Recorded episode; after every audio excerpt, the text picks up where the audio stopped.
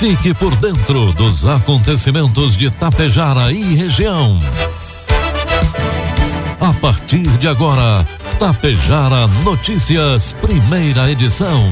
Um trabalho da equipe de jornalismo da Rádio Tapejara.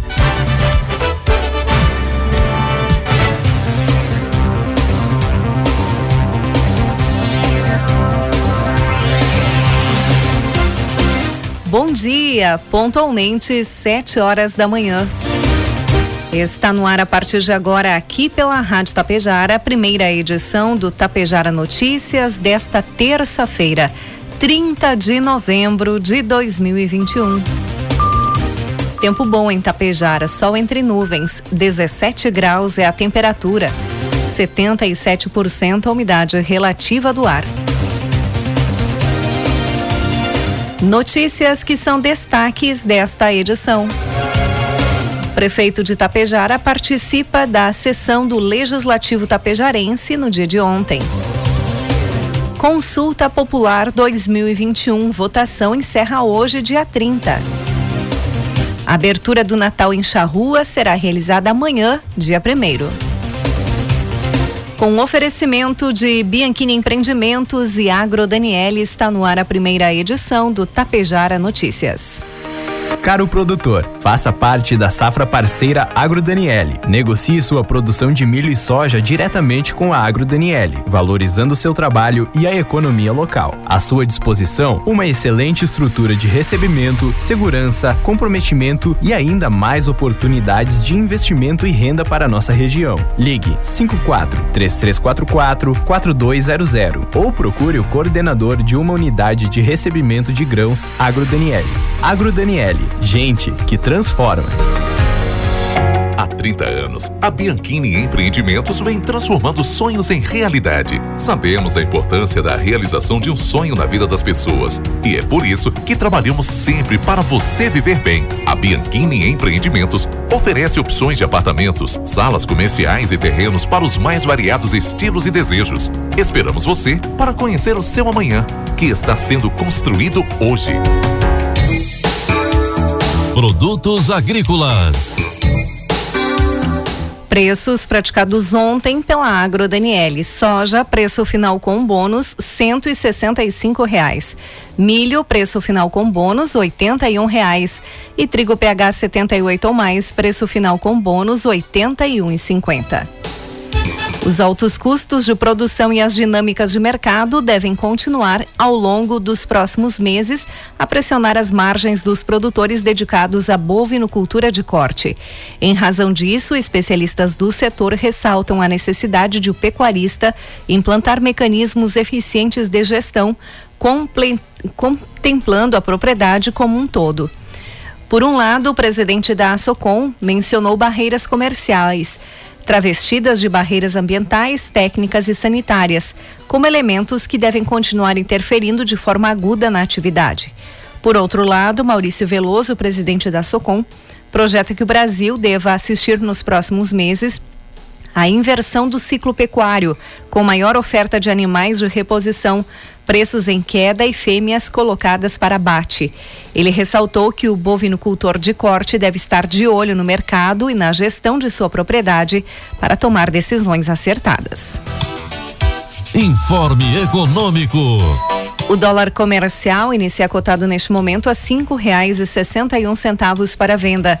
Dólar turismo cinco e setenta sete o euro a seis e trinta e dois. Um preso custa em média aos cofres dos estados o valor de R$ 1.800 por mês. É o que revela um estudo inédito. A diferença no custo per capita, porém, chega a 340% na comparação entre as unidades da federação. Já o gasto mensal com um preso nas penitenciárias federais ultrapassa os 35 mil reais. São cinco prisões federais de segurança máxima aqui no Brasil, que reúnem chefes de mais de 30 grupos criminosos. Cada prisão federal comporta até 208 presos. Todavia, a capacidade máxima deles nunca foi atingida. Esses cinco presídios nunca registraram rebelião ou fuga. O contingente de trabalhadores subocupados no Brasil está cada vez mais escolarizado. Hoje, mais da metade dos brasileiros pertencentes a esse grupo têm ensino médio completo ou concluíram o ensino superior. Um levantamento realizado pela consultoria e dados mostra que 38% dos subocupados no país se formaram no ensino médio e 14% têm curso superior. Quem se encontra na condição de subocupado tem algum tipo de trabalho, mas gostaria de trabalhar mais horas na semana. 7 horas 5 minutos. Previsão do tempo. O sol aparece em todo o Rio Grande do Sul nesta terça-feira. No entanto, são esperadas nuvens esparsas no sul e no leste do estado. No extremo sul, deve haver mais nebulosidade. De acordo com a Metsu Meteorologia, a maioria das cidades do estado deve ter tempo firme. O amanhecer é ameno e a tarde tem temperatura agradável. O, centro, o vento sopra com menos intensidade na comparação com a segunda-feira. Vamos às imagens do satélite que mostram hoje teremos o dia todo sol entre nuvens. Neste momento, 17 graus é a temperatura e a máxima deve chegar aos 25 graus. Amanhã teremos tempo bom, mínima de 13, máxima de 26 graus. E os gaúchos podem se preparar para um dezembro quente, com pouca chuva, e para um Réveillon com tempo firme. Conforme a previsão da Somar Meteorologia, a temperatura deve subir gradualmente ao longo das semanas, fazendo com que o Rio Grande do Sul registre calor acima da média do mês, índice que leva em conta dados dos últimos 30 anos. A previsão de que o estado tenha temperaturas máximas entre 25 e 32 graus e mínima entre 16 e 22 graus. Mas a Somar ressalta que o predomínio será de sol e calor, com poucos dias registrando temperaturas amenas. A maior parte do Rio Grande do Sul terá dezembro com chuvas abaixo da média. A exceção será a parte sul do estado, onde a chuva ficará na média ou acima dela. É esperada a passagem de três frentes frias pelo Brasil no último mês deste ano, que devem ocorrer por volta do dia 10 e 20 e na última semana de dezembro. No Rio Grande do Sul, no entanto, estas frentes frias passarão rapidamente, provocando chuva irregular. A análise da SOMAR indica que as precipitações serão espaçadas ao longo do mês, o que deve trazer problemas à agricultura, com possibilidade de estiagem regionalizada. Destaques de Itapejara e região. Agora 7 horas 7 minutos, 17 graus é a temperatura. A Secretaria da Saúde aqui de Itapejara promove hoje, terça-feira e amanhã, quarta-feira, a vacinação da dose de reforço para profissionais da saúde e pessoas com 60 anos ou mais que receberam a segunda dose de qualquer vacina contra a Covid-19 até o dia 28 de junho. A vacinação acontece no auditório da Unidade Básica de Saúde Central, das 8 às 11h30 da manhã e das 13 às 16 horas. É importante que todos levem documento com CPF, cartão SUS e o comprovante da segunda dose ou a caderneta de vacinação.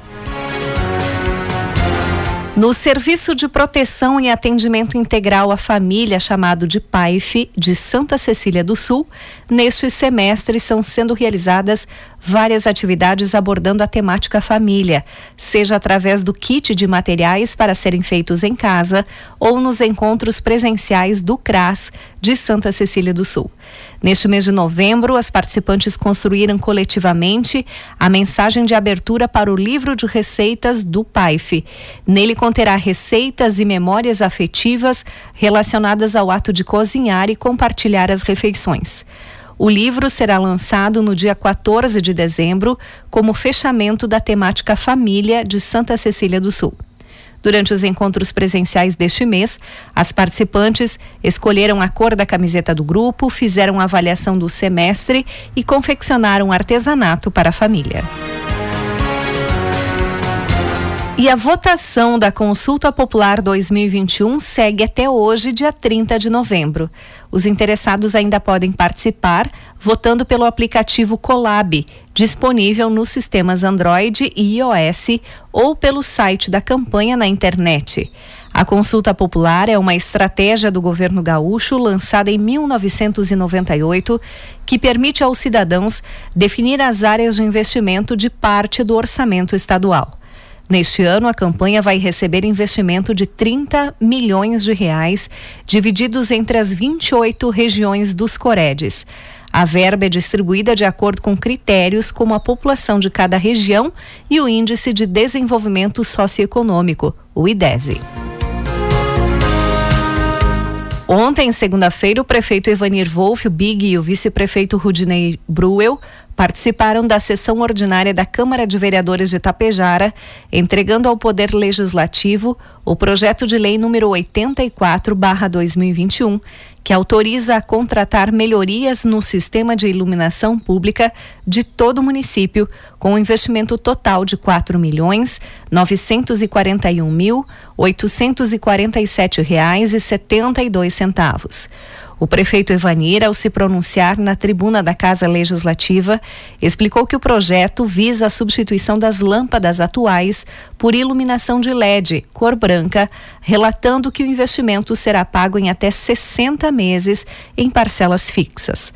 Com a aprovação do projeto pelos vereadores, o município terá uma economia de 76 mil reais mensais nos custos com a iluminação pública destacou o prefeito, defendendo que a mudança trará mais qualidade de vida aos tapejarenses. O projeto de lei será votado em sessão a ser definida pelo Legislativo tapejarense.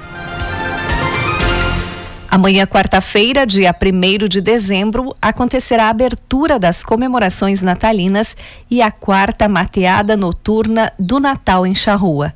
O evento será na Gruta Nossa Senhora de Lourdes, na Cidade Baixa, com início às 20 horas. Haverá mateada, acendimento das luzes, celebração ecumênica, apresentações artísticas das escolas, chegada do Papai Noel com distribuição de doces. É importante que cada um deve levar a sua própria cuia sem fazer o compartilhamento. Será necessária a apresentação do cartão vacinal Covid-19. Em caso de condições climáticas desfavoráveis, o evento será, transmitido, será transferido para o dia 8 de dezembro, no mesmo local e horário. A Prefeitura de Passo Fundo anunciou ontem, após reunião com a Liga Independente das Escolas de Samba, que não haverá desfile de carnaval de rua em Passo Fundo em 2022. A decisão foi comunicada pelo prefeito Pedro Almeida. Como alternativa, o executivo propôs a construção conjunta de um evento no Parque da Gare, similar às festividades dos carnavais populares promovidos em anos anteriores. De acordo com o prefeito, a confirmação de que a prefeitura não investirá recursos públicos em desfiles das escolas de samba no próximo ano se deve, além da preocupação sanitária com a Covid, também à falta de tempo hábil para a captação de verbas, organização das agremiações e produção do evento. No entanto, o prefeito reforçou que o carnaval está inserido como uma das atividades dentro do projeto Cidade dos Festivais. Vamos aproveitar o espaço do Parque da Gare e realizar um carnaval popular no anfiteatro com atrações musicais locais, incentivando o maior envolvimento das famílias, afirmou o prefeito de Passo Fundo. Agora 7 horas 13 minutos, 17 graus é a temperatura. Na manhã de ontem, segunda-feira, um furto de rodas, pneus e baterias foi registrado na empresa Iveco Caminhões em Passo Fundo. O fato foi na empresa que fica localizada na BR 285, próxima à rodovia Transbrasiliana. Segundo informações, os meliantes chegaram na empresa pela lavoura que fica ao lado. Tudo indica que eles deixaram um caminhão ou uma carreta a pelo menos 300 metros do local em um capão de mato. Após isso, cortaram a cerca e uma cerca elétrica de mais de dois metros de altura, além de diversos fios elétricos, assim tendo acesso ao pátio da empresa. No pátio estavam diversos caminhões e cavalos de carretas. Os meliantes levantaram os caminhões e colocaram cepos de madeira. Após isso, iniciaram o saque nos caminhões. Ao total, foram levados 40 conjuntos de pneus e rodas, além de 12 baterias, sendo seis baterias de 170 amperes e seis baterias de 100 amperes. O prejuízo estimado foi próximo a 170 mil reais. No local havia um vigilante armado que não viu a movimentação dos criminosos. O furto só foi visto ontem com a chegada dos funcionários. A Brigada Militar foi acionada, buscou dados do ocorrido e iniciou buscas para localizar o material. A Polícia Civil agora vai investigar o caso. 7 horas 14 minutos e meio. O soja, cultivar que predomina nas lavouras do estado, está em avançado plantio aqui na nossa região. Com um valor de mercado histórico, o grão é levado ao solo com cuidado e esperança dos produtores, que nos últimos meses investiram pesado em máquinas e otimização do plantio. Ao mesmo tempo, as cotações da última semana apontam índices positivos na valorização mundial dos grãos. Conforme o engenheiro agrônomo Luciano Remor, as chuvas da última semana chegaram a 20 milímetros em alguns locais da região. Isso trouxe umidade para um momento importante no desenvolvimento das sementes. No que diz respeito ao plantio da soja, Remor destacou que 86% já está pronto na região. O trigo já foi totalmente colhido e a chuva também amenizou um pouco a citação do milho. Ainda sobre o trigo, dados da região apontam uma queda da produtividade, porém ainda é considerada boa. Agora o produtor acompanha atento os prognósticos da chuva para o mês, que estão baixos. Há uma indicação de chuva a partir do dia 11, persistindo até o dia 15 na região. Esse ponto é importante para a atual situação das lavouras, explicou o Remor.